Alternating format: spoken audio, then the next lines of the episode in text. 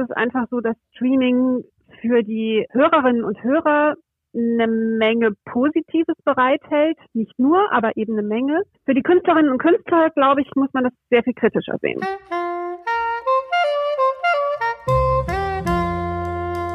Herzlich willkommen zum Kulturverstärker, dem Podcast der NOZ Kulturredaktion.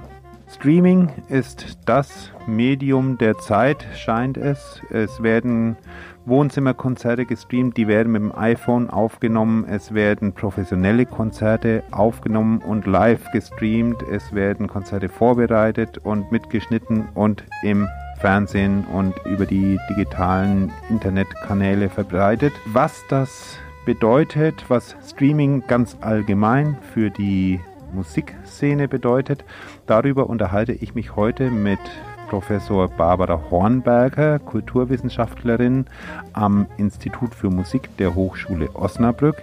Ich spreche darüber mit Toscho Todorovic, dem Chef, Gitarristen und Sänger der Blues Company.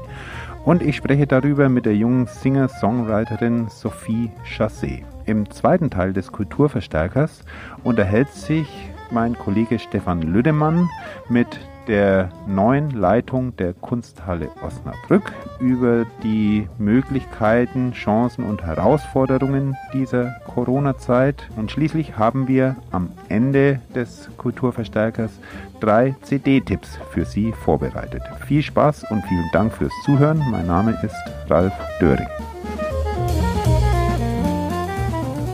Am Telefon ist jetzt Barbara Hornberger. Barbara Hornberger unterrichtet am IFM die Didaktik der populären Musik. Sie hat unter anderem promoviert über die neue deutsche Welle Geschichte, Ästhetik und popkulturelle Bedeutung. Sie beschäftigt sich mit Phänomenen der Popmusik, das kann Helene Fischer genauso gut sein wie eben Neue Deutsche Welle oder Punk. Sie befasst sich auch mit der populären Musik als Kultur- und Mentalitätsgeschichte und da ist zum Beispiel eine Frage, wie die Entwicklungen von populärer Musik mit allgemeinen kulturellen und ästhetischen und mit zeitgeschichtlichen und technologischen Entwicklungen zusammenhängen. So steht es auf der Homepage von Barbara Hornberger. Und genau darüber möchte ich mich jetzt auch mit ihr unterhalten. Also Streaming ist ein nicht wegzudiskutierendes Phänomen, äh, der Popmusik und ist, glaube ich, auch eben einem technologischen Sprung zu verdanken. Welche Haltung haben Sie generell zu dem Thema Streaming? Hilft das der Popmusik oder ist es eher hinderlich? Populäre Musik äh, oder Popmusik als eine aufgenommene Musik ist ja sowieso auch ein Ergebnis von technologischen Entwicklungen, sei es Mikrofonie, sei es irgendeine Form der Speicherung, also erst Tonbänder, Schallplatten, Filmmusik und so weiter. Und mit jeder dieser technologischen Erneuerungen ging Paradigmenwechsel einher. Und beim Streaming ist es natürlich nicht anders. Die größte ähm, Veränderung war sicher, dass Musik auf nicht physischen Tonträgern oder in äh, nicht physisch gespeichert werden kann, also digital gespeichert werden kann. Und ähm, die Tauschbörsen, ähm, die dann auftauchten, waren schon ein erster Hinweis darauf, dass das Verluste hervorbringen würde, ähm, auch ökonomische Verluste und damit auch Verwerfungen natürlich einhergehen und sich dieser ganze Markt und das ganze Arbeitsfeld verändert, aber auch der kulturelle Gebrauch weil es natürlich ein Riesenunterschied ist, ob ich Musik in sehr kleinen Datenformaten auf dem Handy die ganze Zeit in meinem Alltag dabei haben kann oder ob ich mich zu Hause hinsetzen muss und ich muss ein Gerät haben und ich muss auf diesem Gerät eine Schallplatte auflegen oder ein Tonband einlegen, ich muss mich damit auskennen, ich muss mich hinsetzen. Ne, der ganze Vorgang ist ein völlig anderer. Für den Moment, glaube ich, ist es einfach so, dass Streaming für die ähm, Hörerinnen und Hörer eine Menge Positives bereithält, nicht nur, aber eben eine Menge. Für die Künstlerinnen und Künstler, glaube ich, muss man das sehr viel kritischer sehen. Aber ist nicht Spotify und wie sie alle heißen, die ganzen Streaming-Dienste, kann man die nicht auch erstmal als Plattform sehen, um überhaupt an die Hörer ranzukommen. Spotify ist ja nicht mehr wegzudiskutieren. Jeder Jugendliche, nicht nur Jugendliche, hat die App auf seinem Handy und hat damit eben eine unglaubliche Bibliothek an Musik zur Verfügung. Wie ist es für jemanden, der sich aus diesem Vertriebsweg ausschließt? Äh, schließt er sich nicht aus dem kompletten Musikbusiness auch gleichzeitig aus? Ja, das ist eben die Krux. Der Zug fährt ja schon mit äh, einiger Geschwindigkeit. ähm, es ist jetzt wahrscheinlich auch müßig, darüber nachzudenken, ob am Anfang dieser Streaming-Geschichte Künstler und Künstlerinnen vielleicht äh, sturer und eigenwilliger hätten verhandeln sollen, ob sie dafür die paar Cent, äh, die sie am Ende daran verdienen, äh, ihre, ihre kreative Leistung zur Verfügung stellen. Jetzt ist es in der Tat so, ähm, dass es, glaube ich, sehr schwierig ist, sich auszuklinken aus solchen Trends und aus solchen Portalen äh, und dann nicht stattzufinden. Allerdings ist das Stattfinden dort auch keineswegs ein Selbstläufer und ist auch keineswegs selbstverständlich, weil dieser Marktplatz natürlich riesig ist, unübersichtlich ist, Algorithmen gesteuert ist. Die Frage, was wird uns vorgeschlagen, ähm, ist nicht so individuell, wie äh, Menschen manchmal glauben. Das ist ja etwas, was wir bei Amazon auch manchmal schon feststellen. Manchmal sind die Algorithmen erstaunlich dumm, manchmal sind sie erstaunlich gut. und gleichzeitig ähm, bleibt eben diese Frage, was, was wird daran eigentlich auf der Seite derer, die das alles produzieren, verdient? Mhm. Das heißt nicht auf Seiten der Plattform. Die verdienen, glaube ich, okay sondern auf Seiten derer, die diesen Content liefern, also die die Songs schreiben, aufnehmen, einspielen. Die haben da, glaube ich, das schlechteste aller Geschäfte gemacht. Vielleicht ist mir jetzt eben so eingefallen, vielleicht müsste man diese Algorithmen dann dadurch äh, verwirren, dass man einerseits ein Lachenmann-Streichquartett hört und dann auf der anderen Seite unmittelbar daran anschließend dann Helene Fischer. Und dann bin ich mal gespannt, was der Algorithmus daraus errechnet. Wir sprechen ja von äh, Streaming auch noch in einer anderen Bedeutung und diese Bedeutung ist jetzt gerade in der Corona-Zeit äh, offenbar sehr wichtig geworden. Künstler Igor Lewitz streamt jeden Abend ein kleines Wohnzimmerkonzert. Künstler sitzen in der Küche und streamen was. Otto Walkes setzt sich zu Hause aufs Sofa und spielt Gitarre und erzählt da so ein bisschen was. Also Streaming ist momentan das Mittel, um überhaupt ja im Bewusstsein zu bleiben. Ist das ein guter Weg, um diese äh, Zeit der kulturellen Dürre zu überwinden, wo es keine Live-Konzerte gibt? Oder ist es vielleicht sogar eher kontraproduktiv? Da ist der Gap, glaube ich, sehr groß. Es gibt ganz tolle ähm, innovative Formate, wo Leute wirklich auch versuchen, sozusagen in der jetzigen Zeit mit dem, was jetzt sozusagen los ist, zu arbeiten, kreativ zu arbeiten. Und dann gibt es Leute, die äh, noch nicht ganz verstanden haben, dass digital und analog vielleicht nicht das gleiche ist und dass ein digitales System auch ein auch nochmal eine andere Ästhetik verlangt. Und dann würde ich sagen, ein anderer Unterschied ist auch noch, natürlich kann jemand wie Otto Walkes mit seiner Bekanntheit und seiner Reichweite und ehrlich gesagt auch seinem finanziellen Hintergrund sich problemlos dahinsetzen und irgendwie lustige Videos aus seiner Küche streamen. Das ist vielleicht sogar ein Dankeschön an Fans. Leute, die noch sehr unbekannt sind, äh, werden damit natürlich weder eine irrsinnige Reichweite generieren im Normalfall, jedenfalls keine neue, und sie werden damit auch nicht verdienen. Dann gibt es natürlich noch diese Frage, ähm, die mir neulich ein Künstler gestellt hat, deswegen will ich sie nur zitieren. Möchten die Leute wirklich Kunst machen oder können sie einfach ohne den Applaus nicht leben? Künstler und Künstlerinnen sind ja durchaus auch auf Feedback-Systeme angewiesen. Und wenn man viel live spielt, dann hat man natürlich auch eine Gewöhnung an bestimmte Feedback-Systeme, an Resonanzen in so einem Live-Erlebnisraum. Und wenn das Streaming nur dazu da ist, zu sagen, uns gibt es noch, uns gibt es noch, dann hat es natürlich auch schnell eine gewisse Eitelkeit. Und in diesem ganzen Panorama, ne, mit all den unterschiedlichen gelungenen und nicht gelungenen Versuchen und Vorgängen, wissen wir am Ende nicht, was für wen nach der Krise lohnend gewesen sein wird. Kann man aber auch nicht wissen. Kommen wir mal zu einem relativ konkreten Beispiel. Die Lagerhalle veranstaltet eine Konzertreihe, die heißt Straßenmusik. Findet nicht auf der Straße statt, sondern auf der Bühne der Lagerhalle. Dort stehen Künstler, junge Künstler, die dann gefilmt und live im Netz gestreamt werden. Natürlich ist es nicht möglich, äh, dass Sie das Feedback des Publikums mitkriegen, zumindest nicht direkt, indirekt aber schon, denn die Zuschauer haben die Möglichkeit für die Musik zu spenden und da kommen durchaus erkleckliche Beträge zusammen.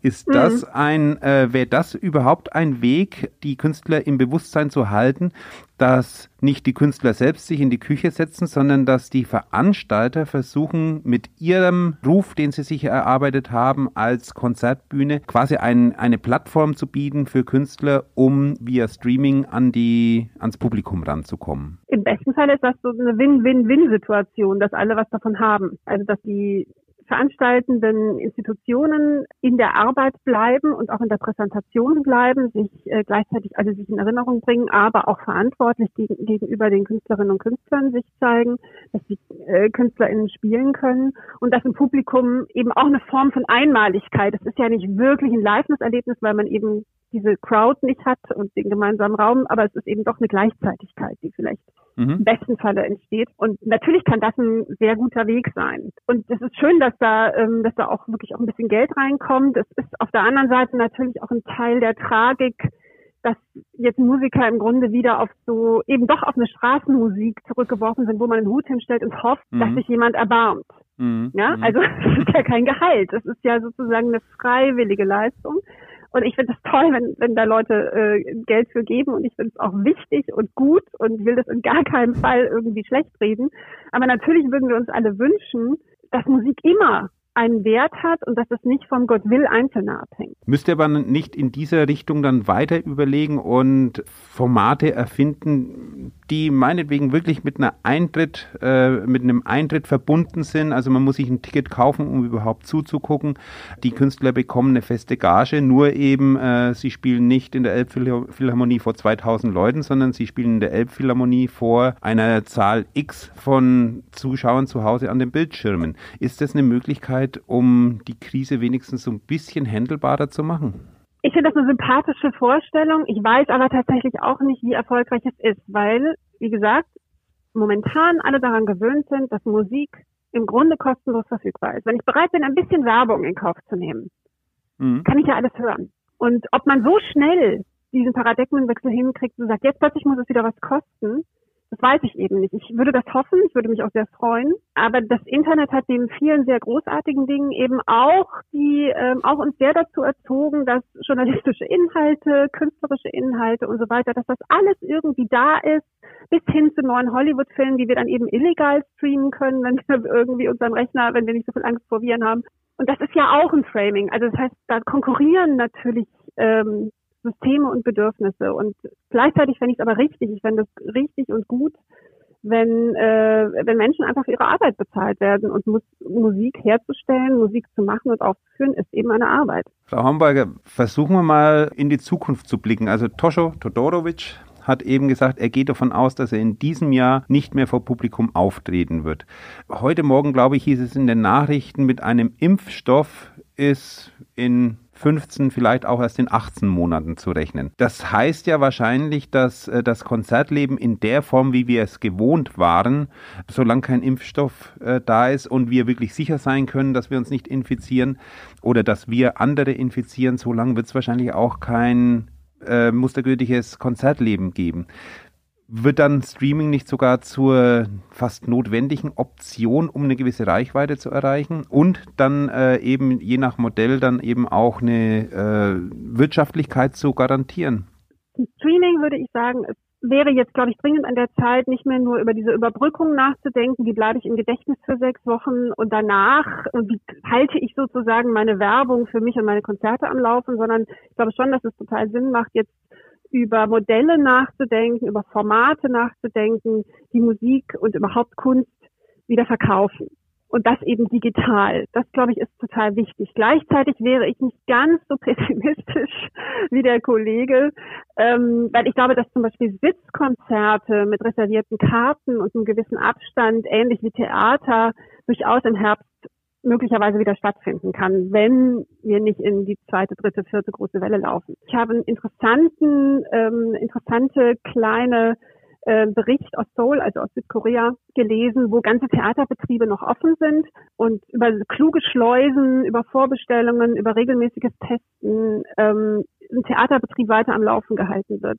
Und ich glaube, das braucht es. Ich glaube, man kann die Kultur nicht für neun oder zehn oder zwölf oder 18 Monate stilllegen, weil das auch eine Gesellschaft nicht erträgt. Ich habe schon Hoffnung, dass es auch wieder Live-Formate gibt.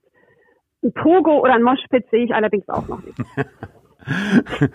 Gut, aber wir blicken äh, optimistisch in die Zukunft und hoffen, dass das kulturelle Leben, ich meine, ich glaube auch, dass es jetzt äh, bald wieder anspringt, zumindest äh, in kleinen Teilen. Die Museen werden wieder öffnen oder haben heute schon zum Teil geöffnet. Die Kinos werden wieder öffnen. Hoffen wir, dass auch das Konzertleben bald wieder losgeht. Ich danke Frau Hornberger für dieses Gespräch, wünsche alles Gute Gerne. und sage auf bald. Ja, bleiben Sie alle gesund. Soweit die Kulturwissenschaftlerin Barbara Hornberger, die den Pop-Bereich am Institut für Musik der Hochschule Osnabrück leitet. Ganz lange im Geschäft ist schon Tosho Todorovic, der Leiter und Gitarrist der Blues Company, der quasi alles, was man so an Aufnahmemöglichkeiten hat, mitgemacht hat. Ich habe auch ihn befragt, äh, wie er zu Streaming steht. Ich möchte ein bisschen weiter ausholen. Die ersten Tonträger waren, waren Schallplatten und dann kam Ende der 80er Jahre, Anfang der 90er Jahre kam die CD, der Wandel von der Schallplatte zu CD. Und es war eine sehr spannende Zeit und auch eine sehr lukrative Zeit. Denn ähm, viele Leute hatten sich gerade einen CD-Spieler gekauft und brauchten natürlich jetzt auch die entsprechende Software. Das heißt also, so die 90er und die, und die Nuller Jahre waren wirklich, was, äh, was Geld verdienen mit Tonträgern angeht, das war schon eine sehr, sehr gute Zeit. Ja, dann kamen die ersten Phasen, die CDs wurden nicht mehr gekauft, sondern die wurden kopiert das war ja nun zum ersten Mal möglich, die verlustfreie Kopie. Und dann sehr schnell kam auch die Phase, wo CDs plötzlich im Internet auf irgendwelchen dubiosen Kanälen verfügbar waren. Das ist ja quasi ein Vorläufer dessen, was wir heute Streaming nennen, oder? Irgendwelche dubiosen Geschäftsleute haben dann damit äh, äh, Geld verdient äh, und wir nicht. Mhm. Äh, ich kann mich erinnern, ich hatte das irgendwann mal, hatte ich da so eine, so eine Adresse rausbekommen habe das an unserer Plattenfirma weitergegeben und die haben dann diesen Menschen gesucht und gefunden und verklagt und er hat sich dann versucht damit rauszureden, ja, er wäre arbeitslos und müsste doch versuchen, irgendwie ein bisschen Geld zu verdienen. Ja, ich meine, dagegen ist ja erstmal nichts zu sagen. Initiative ist ja immer gut, aber in diesem Fall geht es stark auf Kosten der Musiker. Die, ja. das war also das illegale Rippen, nennt man das, glaube ich. Dann die nächste Stufe, die ja auch heute äh, eigentlich ein gängiger Vertriebsweg für Musik ist, sind eben die Streamingdienste Spotify, Apple Music, Deezer und wie sie alle heißen.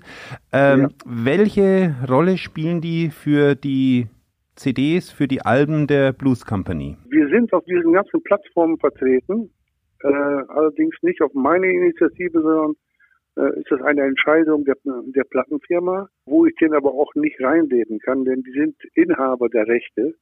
Die finanzieren ja bei uns die, die Aufnahmen und bezahlen uns dafür. Dafür bekommen die eben halt das Recht dafür, mit den Aufnahmen das zu machen, was die für richtig halten. Mhm. Und äh, die haben dann relativ schnell angefangen, das bei diesen Diensten auch anzubieten. Und ich kann mich erinnern, äh, die ersten Jahre bekam ich so Telefonbuchdicke Abrechnungen von der Plattenfirma mit, mit den ganzen Stücken.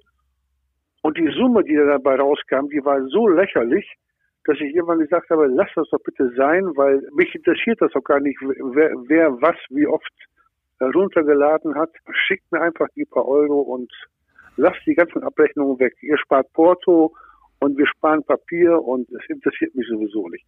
Es ist einfach, um, um es auf den Punkt zu bringen, das, was man damit verdient, ist absolut lächerlich. Und meine, meine Bedenken sind auch die, dass die Wertigkeit von Musik, die Wertigkeit von aufgenommener Musik dadurch dermaßen niedrig geworden ist und auch die möglichen Umsätze, die man damit äh, erzielen kann, also mit mit Streamingdiensten, die decken ja noch nicht mal die Aufnahmekosten, geschweige denn, dass die Musiker sich davon ein Stück Brot kaufen können. Ich weiß es noch nicht mal, wie viel Geld es gibt bei Spotify. Es interessiert mich auch gar nicht, weil es so lächerlich wenig ist. Es gab Zeiten, da konnten wir nur vor dem Verkauf der CDs und vor den von den GEMA-Rechten und diesen ganzen Sachen, die da, und GVL, die, die dazu hängen, da konnten wir von leben. Wir mussten nicht spielen, wir konnten nur vom Verkauf der CDs leben. Mhm. Diese Zeiten sind lange vorbei. Das heißt also, früher hat man eine Platte gemacht und ist dann auf Tour gegangen, um diese Platte zu promoten. Und heute ist es so, man macht eine eine Platte, um, um damit, damit live zu spielen, um wieder einen Grund zu haben, live zu spielen und mit dem Live-Spielen eben halt seinen Lebensunterhalt zu verdienen. Das heißt also, da hat sich etwas grundsätzlich umgekehrt. Und das gilt ja, glaube ich, auch nicht nur für Blues Company, die jetzt, sagen wir mal, in, in Deutschland und in der Blues-Szene ein großer Name ist, aber das, es gilt ja auch für die ganz, ganz Großen. Also was weiß ich, eine Madonna, ähm, die setzt, glaube ich, auch mittlerweile mehr auf die Touren, aufs Live-Konzert als auf den Verkauf ihrer, ihrer Alben. Tonträger sind ja ein Kunstwerk an sich. Und äh, das heißt, die Musiker, die Komponisten sitzen zu Hause, denken sich neue Musik auf und wollen die möglichst gut aufnehmen. Dieser Tonträger ist ein Kunstwerk an sich. Bloß, wenn man durch den Verkauf dieses Kunstwerks nicht mehr genügend Geld einnimmt, um damit gute, äh, gute Aufnahmen zu finanzieren, fängt man natürlich an, bei den Aufnahmen, bei, den, bei der Studiozeit, bei der Studioqualität zu sparen. Und das ist äh, ein Ding, was nicht gut ist, auf der einen Seite. Auf der anderen Seite habe ich eben halt die Befürchtung, dass es gerade für junge Künstler es sich irgendwann nicht mehr lohnen wird, gut klingende und gute Aufnahmen zu machen. Denn das, wenn die immer nur zubuttern müssen und immer nur ein Minusgeschäft machen, dann macht man das nicht. Man darf nicht vergessen, es ist auch gleichzeitig eine Ware. Wenn ich überlege, früher, da, ich meine, da war ja sowieso alles besser. wenn, wenn früher eine Band, ein Künstler eine neue Platte angekündigt hat, dann hat man sich darauf gefreut. Und dann wurde sie veröffentlicht und ist man in den Laden gegangen und hat sich eine Schallplatte gekauft oder eine CD gekauft. Dann ist man nach Hause und da, hat man als Musiker sowieso das Ding rauf und runter gehört. Und zwar 50, 60, 100 Mal hintereinander, bis man das wirklich gelernt hatte, bis man wirklich begriffen hatte, was, was da passiert. Das heißt also, die Wertigkeit war eine, war eine ganz andere. Heute, wie gesagt, durch diese ständige Ver Verfügbarkeit wird man ja auch erschlagen mit Musik. Und ich glaube auch, dass die Aufmerksamkeitsspanne der Zuhörer viel kürzer geworden ist und dass sie öfter mal in ein Stück reinhören und dann wieder weiter seppen und dann wieder reinhören und dann. Es heißt ja heute auch, dass man äh, einen äh, Zuhörer, einen Konsumenten in den ersten 30 Sekunden packen muss. Und äh, dann bleibt er eventuell dabei oder er, schaltet weiter. Welche Bedeutung spielt denn Streaming, ich sag mal, als Promotion-Plattform, als Werbeplattform? Ich weiß es nicht. Ich glaube da nicht dran. Weil, weil es eben halt so eine unglaubliche Menge gibt, so eine unüberschaubare Menge an, an Musik, glaube ich kaum, dass ein Stück oder eine neue CD, die es nur, die, man nur, nur im Streaming hören kann, dass die einen Künstler wirklich nach vorne bringt und, und Aufmerksamkeit generiert. Ich kann es mir nicht vorstellen. Ich habe die Befürchtung, wir werden in diesem Jahr nicht mehr spielen. Welche Bedeutung gewinnt da die Möglichkeit, äh, zumindest vor leeren Sälen, aber vor einer Kamera und vor Mikrofonen zu spielen und die Musik dann via Streaming in die Wohnzimmer der Leute zu bringen. Welche, wie wichtig ist das? Ich sehe das ehrlich gesagt etwas kritisch, äh, wobei man wirklich unterscheiden muss zwischen ähm, so Sachen, äh, wie sie bei euch laufen oder auch in der Lagerhalle wo, wo Ton und Bild eine gewisse Qualität auch haben. Mhm. Ähm, ich äh, habe inzwischen reingeschaltet in etliche Küchenkonzerte von Kollegen, die dann wirklich mit ihren Handys oder mit irgendwelchen Amateurgerätschaften versuchen zu streamen und, und damit auch noch Geld zu verdienen. Äh, ich sehe das, ich sehe das sehr, sehr kritisch. Zum einen, weil die Qualität meistens nicht stimmt, zum anderen aber auch, wenn ich Live-Musik im Fernsehen oder auf dem Bildschirm sehen will oder auf dem äh, Computer, da gibt es so viele DVDs inzwischen, die so hochgradig gut sind. Da kann man wahrscheinlich jahrelang jeden Tag Musik sehen und hören, die inzwischen schon aufgenommen wurde und wirklich bearbeitet wurde und auf, auf einem ganz, ganz hohen Level ist. Wenn diese Streaming-Geschichten professionell gemacht werden, ist es okay. Aber ich äh, finde, diese Küchenaufnahmen ganz, ganz fürchterlich und das braucht kein Mensch. Wie schwierig ist es, sich in so eine Konzertstimmung hineinzuversetzen? Das fand ich überhaupt nicht schwer. Das mhm. ist genauso, im Studio ist es genauso. Im Studio spielt man für Mikrofone und da hat man eben halt für Mikrofone und für Kameras gespielt. Mhm. Aber im Studio ist es genau dasselbe. Man, man versucht möglichst gut und beseelt Musik zu machen und äh, kein Mensch hört aktuell zu, sondern wird irgendwann mal zuhören. Also das war für mich überhaupt kein Problem. Ist es denn äh, wenigstens eine Möglichkeit, also solche Live-Streaming-Konzerte als Künstler im Bewusstsein des Publikums zu bleiben? Wenn man einen gewissen qualitativen Anspruch hat, äh, sollte man den auch wahren und äh, das auch dann wirklich gut machen. Und das kostet dann aber auch wieder Geld mhm. dann sind ja immer auch mehrere Leute daran beteiligt und, und da muss man entsprechendes Equipment zu haben und entsprechende Räumlichkeiten, entsprechend klingende Räumlichkeiten. Das ist keine Sache, die man so ad hoc machen kann. Das kostet dann wieder und das muss dann auch wieder eingespielt werden. Würdest du den Bands empfehlen, äh, sich jetzt in der gegenwärtigen Situation via Streaming einem Publikum zu präsentieren, vorausgesetzt die Qualität stimmt? Wenn die Qualität stimmt, können sie es ruhig probieren. Ob sie damit Geld verdienen können, weiß ich nicht. Und das ist schon so. Man professionelle Musik macht, sollte man sie nicht nur professionell gut machen, sondern sollten noch professionelle Einnahmen erzielt werden können. Es nützt ja nichts, wenn man noch so gut spielt und nichts zu essen hat. Oder vielleicht so einen, einen anderen Job machen muss, um äh, zu überleben. Ist sowieso ein, eine große Gefahr, die ich im Moment sehe, dass durch dieses äh, Wegbrechen von, von Live-Konzerten viele Kollegen, viele Musiker das finanziell einfach nicht äh, durchstehen werden und sich neue Berufe suchen werden. Und sobald man irgendwo acht oder zehn Stunden einen anderen Beruf ausübt, hat man nicht mehr die Zeit, um jeden Tag zu üben. Und das müssen wir nun mal. Wir müssen ja mehrere Stunden jeden Tag üben, um dieses Level zu halten. Mhm. Und das wird halt nicht mehr der Fall sein. Und ich glaube, dass es äh, im nächsten Jahr, wenn es dann wieder weitergeht, nicht nur weniger Spielstätten geben wird, weil die pleite gegangen sind. Und es wird auch weniger Bands geben, weil äh, da inzwischen Leute dann andere Berufe ergriffen haben und nicht oder nicht mehr so schnell wieder zurückkommen, um äh, das zu machen, was sie wirklich wollen. Jetzt spreche ich mit Sophie Chassé, die als Singer-Songwriterin, glaube ich, kann ich sagen, beim ersten Straßenmusikkonzert der Lagerhalle auf der Bühne gestanden hat und da auch schon einen veritablen, nicht nur virtuellen Erfolg, sondern auch einen Erfolg feiern konnte, der sich in Heller um Pfennig ausdrückt, wenn ich mich recht entsinne. Frau Chassé, äh, Sie haben damit über Spenden einiges an Geld angenommen. Dürfen Sie darüber sprechen? Ja, bestimmt. in, in einem Maße bestimmt. ja, genau. Ist sich auf jeden Fall gelohnt. Okay, belassen wir es dabei. Es hat sich gelohnt.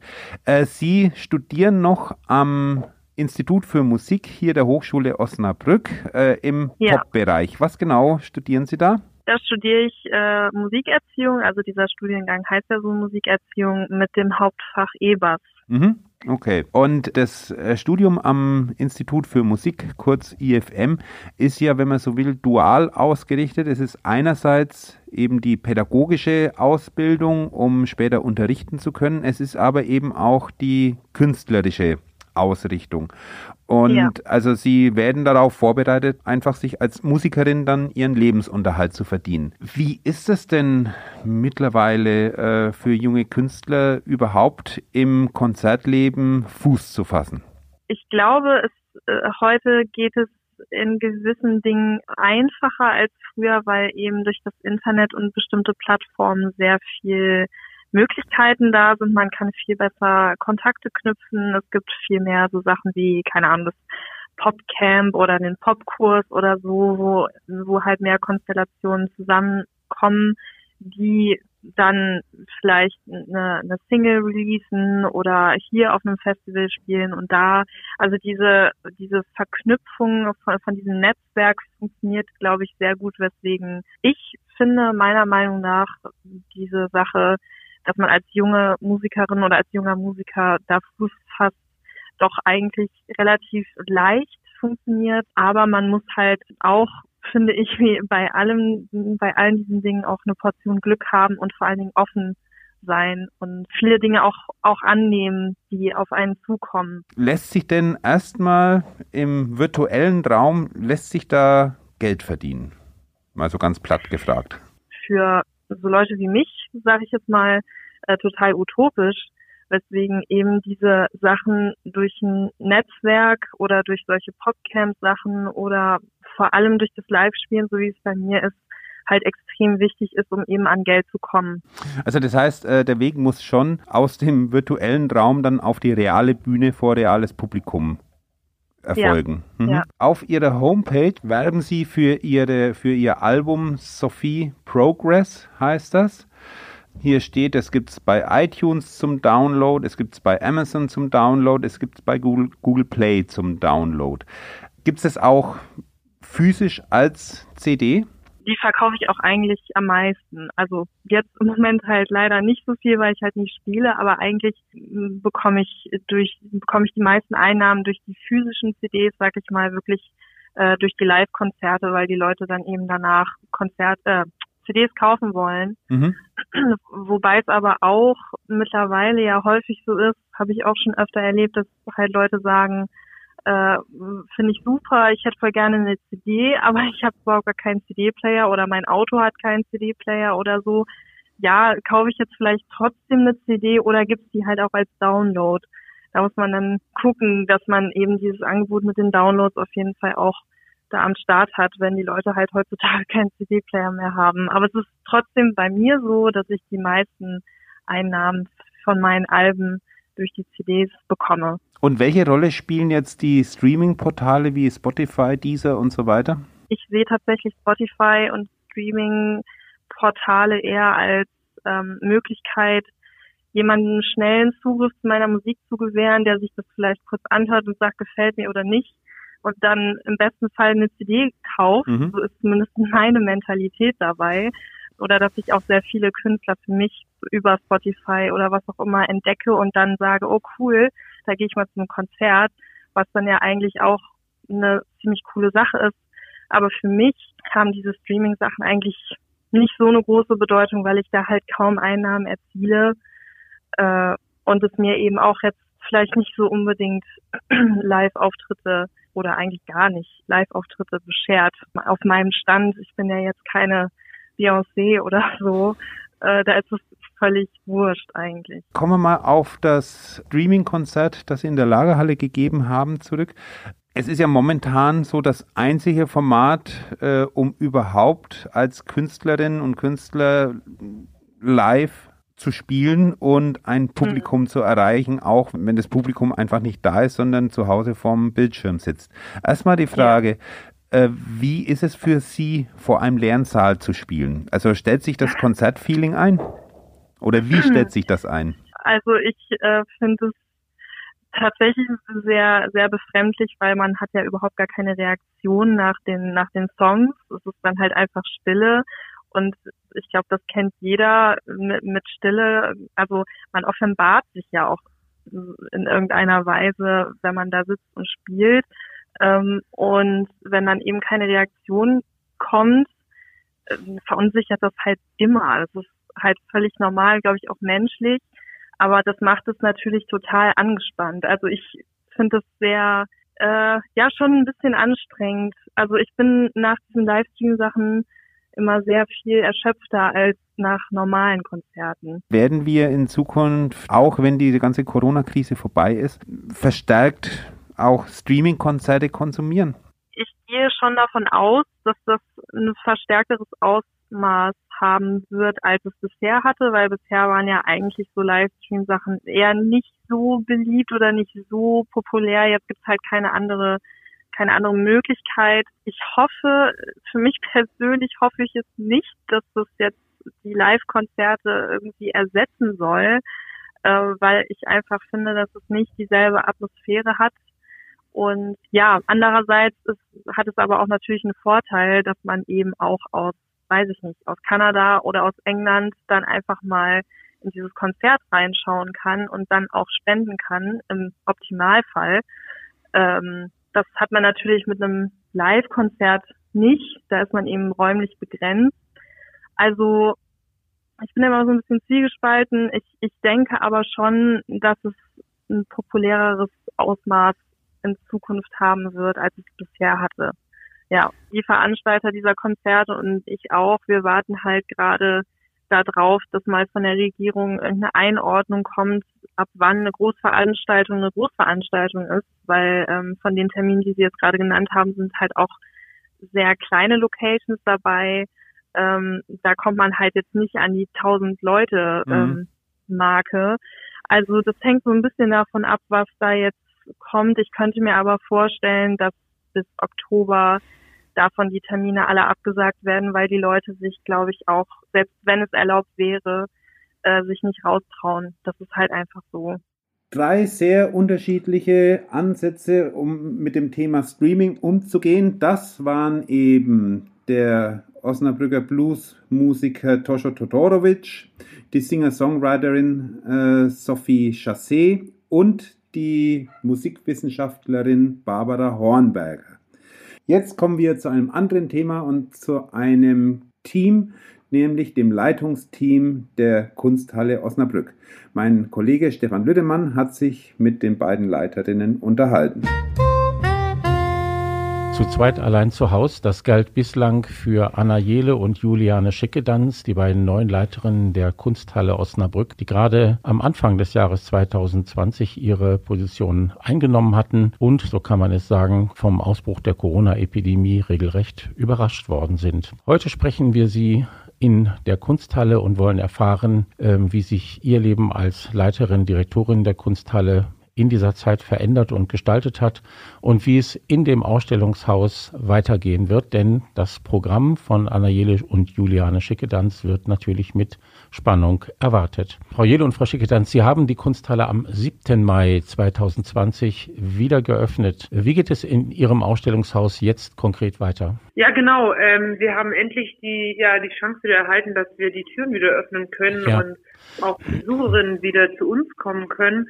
Und da wir ein Haus sind für temporäre Ausstellungen und keine Sammlung im klassischen Sinne zeigen, haben wir uns entschieden für eine ja, Planungssicherheit für die nächsten Monate. Und wir werden die Ausstellung Ayumi Paul, die quasi nur knapp zwei Wochen vor dem Corona-Start quasi eröffnet wurde, dass wir die pausiert haben, weil es ja nicht klar war, wann werden wir die Häuser eigentlich wirklich wieder geöffnet äh, nach der ersten Panik und auch notwendigen Planung von Seiten Land und Bund ähm, so dass wir ja Ayumi Paul einfach posiert haben und diese Ausstellung wird ähm, bis 5. Juli quasi noch zu sehen sein. Und vor allem zu hören sein, ja, nicht? Genau, wir mhm. haben ähm, alle notwendigen äh, getroffen von Spuckschutz und Abstand und Handschuhe für unsere Besucherinnen ähm, äh, und Ohrenschutz für die Kopfhörer, regelmäßige Desinfizierung äh, der Oberflächen, aber wir haben auch ja so ähm, Klarsichtschilder für unsere singenden Frauen in der Kirche besorgt, sodass quasi ja an der Stelle wir so ein bisschen ähm, den Ausweg zumindest aus dem klassischen Mundschutz ähm, gefunden haben, der ja ein bisschen dem Singen vielleicht im Weg steht, aber vielleicht ja auch eine neue akustische Komponente zur Musik beiträgt. Um da noch einmal nachzufragen, es sollen ja immer wechselnde äh, Damen in der Kunsthalle selbst Klänge erzeugen. Ähm, wird denn dieser Teil des Programms so während der Laufzeit weitergehen oder gibt es da Veränderungen? Es ist so, dass äh, also diese die Damen, die in der in der Kirche singen, die haben ja alle an Workshops teilgenommen, die Ayumi Paul seit über einem Jahr hier in der Kunsthalle durchführt. Und diese Workshops, äh, die sind jetzt digital, die werden digital angeboten. Das äh, führen wir quasi weiter. Aber in, und die Frauen können jetzt wieder im Kirchenschiff singen. Aber natürlich stellen wir allen teilnehmenden Frauen frei, ob und wie oft sie in die Kunsthalle kommen möchten. Also je nachdem, wir mhm. möchten natürlich, dass die, dass äh, die Frauen selber einschätzen, sind sie Risikogruppe, ähm, wie viel trauen sie sich zu, dass wir da natürlich niemanden gefährden wollen. Das heißt, wenn denn sie in die Kunsthalle kommen und es ist nicht immer jemand, der dort singt, dann äh, bitten wir dafür um Verständnis. Aber es gibt ja das äh, Stück von Ayumi Paul, das man in der Kirche hören kann und man kann dann auch selber natürlich äh, die Kirche zum Klingen bringen. Genau, aber es war ganz schön, wie sich eigentlich, ja, nachdem wir schließen mussten, hat sich ja natürlich einfach auch eine programmatische Lücke entwickelt, aber auch ja. für alle Beteiligten. Und ähm, es hat sich über den, weil es gab ja viele Ideen, wie werden die Ausstellungen dann digital fortgeführt und das quasi eigentlich auch diese Zeit als Denkraum genutzt wurde, äh, sodass halt diese Workshops jetzt digital stattfinden, weil eine unglaubliche Nachfrage auch von den Frauen waren, weil sie haben sich entweder haben sie quasi von ihren privaten Balkonen gemeinsam zugesungen oder haben sie in ganz kleinen Gruppen äh, mit entsprechendem Abstand im Wald getroffen und haben dort äh, gesungen, weil sie doch das Bedürfnis hatten, dass dieses Projekt eigentlich weiter fortgeführt wird. Und daher haben wir bisher eine enorm positive Resonanz erhalten, dass wir äh, die Ausstellung wieder öffnen konnten und dass es hier quasi mit den entsprechenden Bedingungen eigentlich wieder den Raum gibt, dass man gemeinsam ja. mit dem Publikum und gemeinsam mit den Frauen singen kann. Kleine Frage dazu noch einmal, wie geht es denn programmatisch oder mit dem Programm in der Kunsthalle weiter, wenn Sie bis Anfang Juli noch das Projekt Ayumi Paul haben? Was passiert direkt danach? Gibt es da schon eine Planung und wie sieht es aus für Ihr, Ihr eigenes Projekt mit eigenes Projekt, mit dem Sie ja Ende August starten wollten? Wir sind ja ganz neu in der Stadt und wir sind auch neu in der Kunsthalle und unsere ähm, unsere Priorität ist im Moment, dass wir das Haus kennenlernen und unsere Kooperationspartnerin kennenlernen und das Programm für Ende August vorbereiten. Das heißt, wir haben eine Ausstellung absagen müssen aufgrund von Planungssicherheit und die Gelder für den, die nicht an uns ans Haus gebunden waren, sondern an äh, den Künstler selbst. Welche Ausstellung Ausst ist das? Das ist die Ausstellung von Friedrich Mangerich. Die haben wir abgesagt. Der wird nächstes Jahr seine Stipendiatenausstellung. Er war Stipendiat ähm, des ähm, Ministeriums und äh, der Niedersächsischen Sparkassenstiftung. Ähm, der wird in, im nächsten Jahr in einer anderen niedersächsischen Institution eine Ausstellung haben. Also für uns ist es gar nicht so viel Freiraum, weil wir auch sonst eine relativ lange Aufbauphase eingeplant hätten, weil wir natürlich drei Ausstellungen oder drei Projekte plus ein äh, Publikationsprojekt und die neue Website, das neue Erscheinungsbild, ja alles Ende August gleichzeitig eröffnen und öffentlich. Aber dabei soll es bleiben, wenn ich Sie richtig verstehe. Ja, ja natürlich, gut. daran halten mhm. wir stur fest. Stur? Ja, genau. Und wir sind halt, ja. Genau, also ja. auch ähm, damit, dass wir jetzt ja doch, ähm, also ja, überraschend, aber auch glücklich jetzt Anfang Mai schon wieder öffnen können, gibt es uns auch ein Signal, äh, dass es wohl bei Ende August wie geplant bleibt. Mhm. Ähm, ja, wir sind auch voller Vorfreude, egal in welcher Form dann eine Eröffnung äh, feiern zu können. Der Beginn der Corona-Krise hat Sie ja, wenn man das so sagen darf, ein wenig ausgebremst. Sie waren ja gerade dabei, überhaupt erst Ihre Fühler in die Stadt hinein und in die Region hinein auszustrecken, äh, Ihren neuen Ort kennenzulernen und Verbindungen aufzubauen. Wie ist es denn damit äh, in der Schließungszeit eigentlich für Sie weitergegangen? Also wir sind natürlich auch in der Planung für die nächsten Jahre. Dafür sind natürlich Kollaborationen gleichermaßen wichtig. Aber es wird auf jeden Fall eine Zusammenarbeit geben mit dem Theater, mit der Theaterpädagogik in der Stadt für die Ausstellung von Giovanna Reisinger.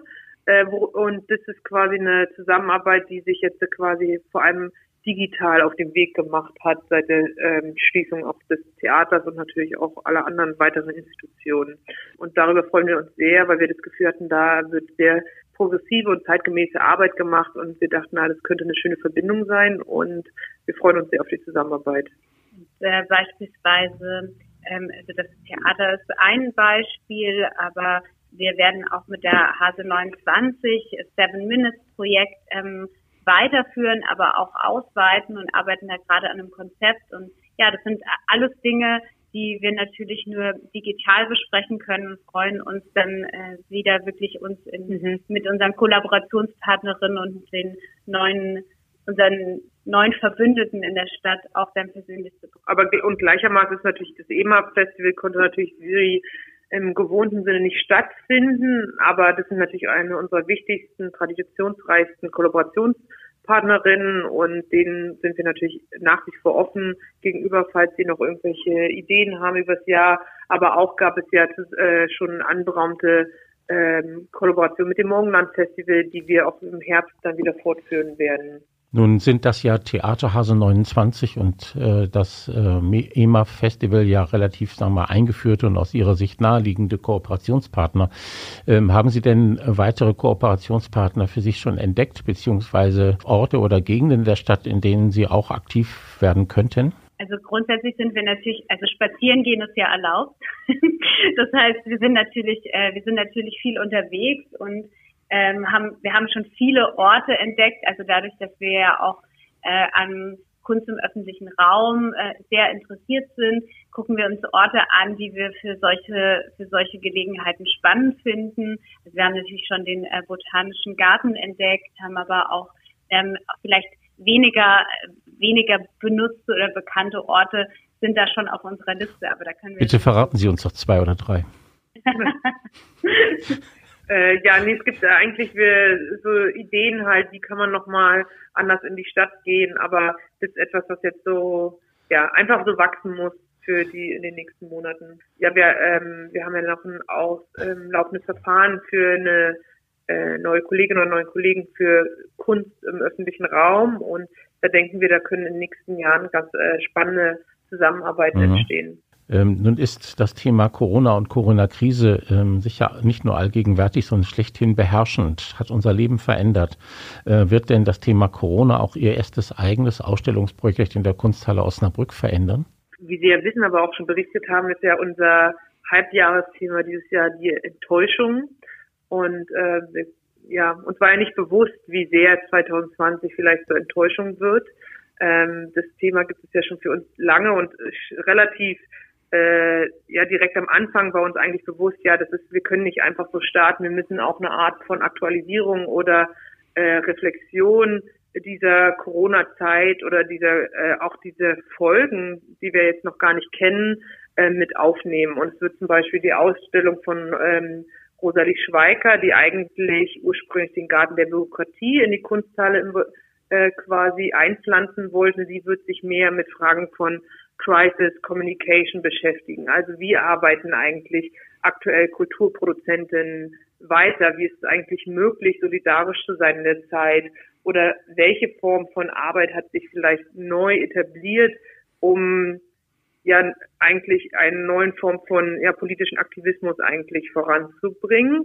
Und das heißt, dass die Ausstellung sich ganz stark aktualisiert aufgrund der aktuellen Begebenheiten. Gleichzeitig war es uns wichtig, dass die Themen, die ähm, ja auch vor Corona drängend waren, enttäuschend waren, ähm, wie einer der Künstler so schön auch gesagt hat, äh, David Polzin hat gesagt, ich werde mich sicher auch beziehen auf die Lage jetzt und wie, wie das also natürlich beeinflusst es meine Arbeit. Gleichzeitig gilt es, auch die Themen, die vorher relevant waren, quasi mit über diese Krise zu retten. Und das fand ich einen schönen, ähm, fanden wir einen schönen einen schönen Ausdruck, dass natürlich nicht alle diese Themen plötzlich obsolet sind, sondern die haben natürlich weiterhin Bestand. Ähm, und äh, ich glaube, es wird eine Mischung sein aus, aus Dingen, die vorher für uns wichtig waren im Rahmen der Frage von mhm. Enttäuschung und eine Aktualisierung durch äh, Fragen, die jetzt äh, durch unsere derzeitige Situation entstehen. Mhm. Welche Themen waren und, das für Sie vor allem? Ähm, ja, David Polzin ist ja jemand, den wir eingeladen haben, der sich mit der Wendegeschichte von Deutschland beschäftigt und ähm, könnte man ja sagen, ja, ist vielleicht jetzt nicht das, was gerade drängt, aber es sind schon auch Fragen von nach wie vor von vielleicht Ost und West, die auch gerade jetzt noch aktuell sind, ähm, oder von Fragen von ja Peripherie und was steht eigentlich im Zentrum. Ähm, das eine, war ja ein großes wichtiges Thema von der Ausstellung. Dann Fragen von Bürokratie, also wie ste stellen wir uns quasi in der Selbstverwaltung manchmal selbst im Weg. Ähm, dann natürlich auch das Internet als große Enttäuschung. Ähm, mit Alexandra Domanovic und auch Fragen natürlich von Sprachbarrieren und äh, Mimikry mit Mickey Young vielleicht. Sie haben in Ihrer Botschaft auf Ihrer Homepage äh, geschrieben, dass die Corona-Krise für Sie auch eine Krise des Kapitalismus und der Globalisierung sei. Wie meinen Sie das konkret? Wir sehen ja, ähm, was, was Corona bewirkt. Und Co Corona bewirkt ist eigentlich die Ungleichheiten, die, die quasi unsere, unser derzeitiges System produziert, eigentlich alle Arten von, von Ungleichheiten und strukturellen Schwächen verstärkt werden. Ich glaube, das ist das, was wir, ähm, mhm. was wir damit sagen.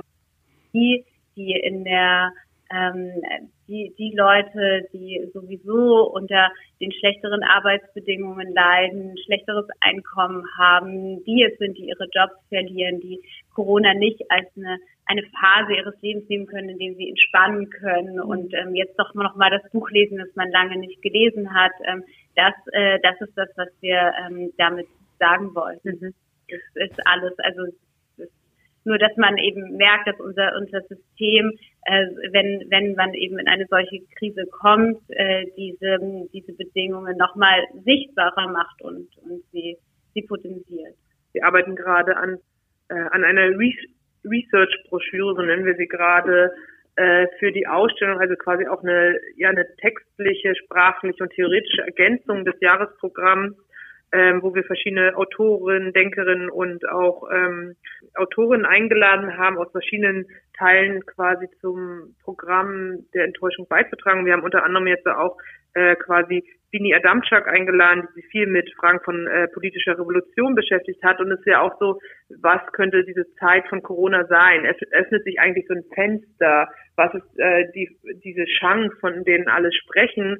Und etwas, was uns bewegt oder wir uns fragen und auch diskutieren wollen in der Ausstellung, ist jetzt eigentlich Corona die Enttäuschung oder ist die Enttäuschung eigentlich erst danach, wenn sich quasi eigentlich dieses Fenster der Chance wieder schließt und alles ist doch beim Alten. Und ähm, da haben wir explizit Sie eingeladen, doch das mal ein bisschen zu beleuchten, diese, diese Zeit, in der wir uns jetzt gerade eigentlich bewegen. Wir sind sehr gespannt darauf, wie Sie das in Ihrem Ausstellungsprojekt ab Ende August 2020 umsetzen werden. Für den Moment danke ich Ihnen, Frau Jede und Frau Schickedanz, sehr herzlich für dieses Gespräch. Vielen Dank. Ja, vielen Dank Ihnen und äh, bis auf bald. Welche Musik hören wir jetzt? Jazz, Pop, Klassik? Zum Abschluss unseres Podcasts haben wir drei aktuelle Musiktipps für Sie. Mein Name ist Stefan Lüdemann. Ich frage meinen Kollegen Ralf Döring nach seiner Musikauswahl. Ja, vielen Dank. Ich habe drei CDs ausgesucht. Oder nee, nicht drei CDs. Ich habe drei Alben ausgesucht, muss man richtigerweise sagen. Äh, warum wird sich dann gleich noch erschließen. Und anfangen wollte ich mit einem Jazz-Album, das wirklich sehr viel Spaß macht. Es ist eine Aufnahme mit einem leisen Retro-Charakter, wenn ich das richtig sehe, denn Paul Kuhn und Eugen Cicero sind da zu hören bei einem Live-Konzert in den 90er Jahren, nicht? Anfang der 90er Jahre ist dieses Konzert aufgenommen worden im Bernhard-Theater. Das äh, ist irgendwo im Zürcher Schauspielhaus oder in der Zürcher Oper, das weiß ich jetzt nicht genau. Ein kleiner Club mit 300 Plätzen und da haben diese beiden Klavier, Jazz, Künstler sich zusammengesetzt und haben ein Duo-Programm gespielt. Warum sticht diese Aufnahme so besonders heraus? Was macht sie so einzigartig? Ich meine, man hat von Paul Kuhn, äh, hat man im Ohr, es gibt kein Bier auf Hawaii und geben Sie dem Mann am Klavier noch ein mhm. Bier. Also man kennt ihn so aus der Samstagsabendunterhaltung. Und das wird diesem Mann einfach überhaupt nicht gerecht. Das war wirklich ein äh, versierter, veritabler und sehr authentischer Jazz Pianist und wie auf dieser CD auch zu hören, auch ein Sänger. Er singt da unter anderem äh, My Funny Valentine, also den Hit, den Chet Baker so berühmt gemacht hat und eine Frank Sinatra Nummer, Guess I'll Hang My Tears Out to Dry. Äh, und das ist wirklich fantastisch. Und offenbar fantastisch, weil er das mit einer unnachahmlichen Coolness macht, nicht wahr? Absolut. Mhm. Ähm, er ist also sehr entspannt. Es sind ja zwei Balladen, die er da singt. Und ja, das ist unterhaltender Jazz par excellence. Und dazu kommt eben auf der anderen Seite Eugen Cicero, der Vater des leider viel zu früh verstorbenen Roger Cicero. Übrigens auch Eugen Cicero ist in sehr jungen Jahren mit Anfang 50 verstorben. Also da gibt es offenbar irgendwie so eine tragische genetische Linie in der Familie. Und Eugen Cicero ist in Rumänien geboren und aufgewachsen, hat dort äh, Klavier studiert, hatte dann schlussendlich auch eine Professur und hat sich aber von der Klassik auch parallel dazu dem Jazz gewidmet, der damals im Ostblock ja noch zum Teil sehr streng verboten war. Und das hört man eben auch auf dieser CD. Also was mhm. ganz toll ist, äh, sind die Klassikadaptionen von Eugen Cicero. Äh, ein Stück ist tatsächlich ausgewiesen als Prelude E minor, also Prelude E-Moll von Frédéric Chopin. Und da balanciert er wunderbar auf der Grenze zwischen Jazz und Klassik. Mhm. Offenbar vermittelt dieses Album ja die Atmosphäre eines besonders inspirierten Abends, nicht wahr? Absolut, mhm. absolut. Also es ist auch sehr schön, wenn die beiden an zwei Klavieren spielen und sich da wirklich die Bälle zuspielen, äh, wenn einer das Solo übernimmt und der andere dann begleitet. Also das ist mhm. Jazz, Spaß, pur. Und dazu noch die kleine Anekdote. Also das Konzert wurde damals auf Kassette mitgeschnitten. Die Kassette ist aber dann irgendwo in einer Schublade verschwunden und vergessen worden und jetzt aber neu ediert und wunderbar aufbereitet. Und das Ganze ist auf in and Out Records erschienen und eine absolute Jazz-Empfehlung. Wunderbar. Kommen wir zu unserer zweiten Empfehlung. Ähm, wir gehen zum Pop, eine Indie-Pop-Band, die sich von wegen Lisbeth nennt. Was für Musik haben wir denn von dieser Band zu erwarten? Indie Pop steht als Label oben drüber. Es ist, äh, finde ich, eine, ein sehr melodiöser, sehr abwechslungsreicher, sehr vielfarbiger Pop. Das Osnabrücker Publikum kennt diese Band auch. Die waren zum ersten Mal hier, glaube 2017 mhm. beim Popsalon, haben letztes Jahr auf ihrer, auf einer großen Tour auch im Hyde Park, im ausverkauften Hyde Park gastiert. Und auf dieser Tour ist ein Live-Album entstanden, das am 22. Mai rauskommt als Doppel-Vinyl-LP mit Buch, also äh, das so äh, Tour-Tagebuch und äh, mit vielen Bildern. Es ist aber auch jetzt schon in Teilen auf den üblichen Streaming-Portalen verfügbar mhm. als Videostream. Mhm. Wie verträgt sich diese mediale Doppelung von Stream und LP? Das klingt ja nach avancierter Technik und Retroformat zugleich. Das ist ja eine gängige Praxis geworden. Mhm. Also äh, wenn man LPs, neue LPs kauft, zum Beispiel ich habe ein äh, Album, die äh, Bitches Brew von Miles Davis, also seine, sein großer Elektro-Jazz äh, Durchbruch. Den habe ich auf LP und da ist dann gleichzeitig auch ein Download-Link dabei, also quasi das digitale Format ja. für unterwegs wird da mitgeliefert. Und ich glaube, das ist auch hier der Fall, dass es einerseits eben die digitale Verfügbarkeit gibt, aber dann eben, um es wirklich bewusst und mhm. intensiv zu hören, dafür ist die LP da. Interessant finde ich jetzt in dem Fall, weniger, dass das Streaming-Format dabei ist, als vielmehr, dass die CD als Distributionsweg mhm. fehlt. Also da ist eben genau dieser Schritt äh, ja. ist quasi vorgezeichnet, dass die CD in ihrer Bedeutung immer mehr mhm. äh, zurückgenommen werden mhm. wird. Aber wenn ich es richtig verstehe, dann ist diese Band von wegen Lisbeth eine Band, deren Name man sich unbedingt merken muss. Auf jeden Fall, ja. Das ist mhm. also wirklich sehr, äh, ich, ich finde, das ist eine Musik, die man wirklich mit Gewinn hören kann. Das ist auch von den Texten her, das ist äh, eine Berliner Band und man hört, wenn, wenn man sich die Texte anhört, das ist einfach das Berliner Leben junger Menschen. Äh, jetzt nicht völlig abgedreht und auch nicht, nicht abgehoben, sondern wirklich so äh, irgendwie so Musik auch, die den Alltag begleitet und all das, was uns Menschen eben bewegt. Die letzte Position, Klassik. Ralf, du hast uns ein Album von Rudolf Buchbinder, dem Pianisten, mitgebracht und es geht um ein großes Jubiläum dieses Jahres. Richtig. Es geht um Ludwig van Beethoven, dessen 250. Geburtstag wir in diesem Jahr gedenken, wobei da ja auch Corona böse dazwischen gefahren ist. Also das Beethovenfest Bonn ist auf nächstes Jahr verschoben worden. Die ganzen Feierlichkeiten, jetzt die Bonn Beethoven 2020 eigentlich für dieses Jahr geplant hatte, sind verschoben worden, unter anderem der Zyklus mit den Beethoven-Symphonien mit Theodor Korenzis und seinem Orchester Musica Eterna. Das, diese CD von Rudolf Buchbinder, ist auch anlässlich des Beethoven-Jahrs entstanden. Sie nennt sich The Diabelli Project und da gibt es jetzt nun einige Referenzen. Zum einen war, das schreibt Buchbinder selbst im Booklet-Text, die Diabelli-Variationen waren eines der ersten großen Werke, das äh, Buchbinder überhaupt aufgenommen hat. Anfang der 70er Jahre war das. Und er hat es dann später nochmal aufgenommen und jetzt mindestens zum dritten Mal. Ich weiß nicht, ob er äh, zwischen den 80er und den und, mhm. äh, 80er Jahren und der Jetztzeit das Ganze nochmal aufgenommen hat. Aber es ist, er hat sich eben immer wieder und sehr intensiv mit dem, mit den Diabelli-Variationen befasst. Dazu muss man dann vielleicht noch dazu schicken, ähm, die Diabelli-Variationen beruhen auf einem kleinen 16-taktigen Walzer des äh, Wiener Komponisten und Musikverlegers Diabelli.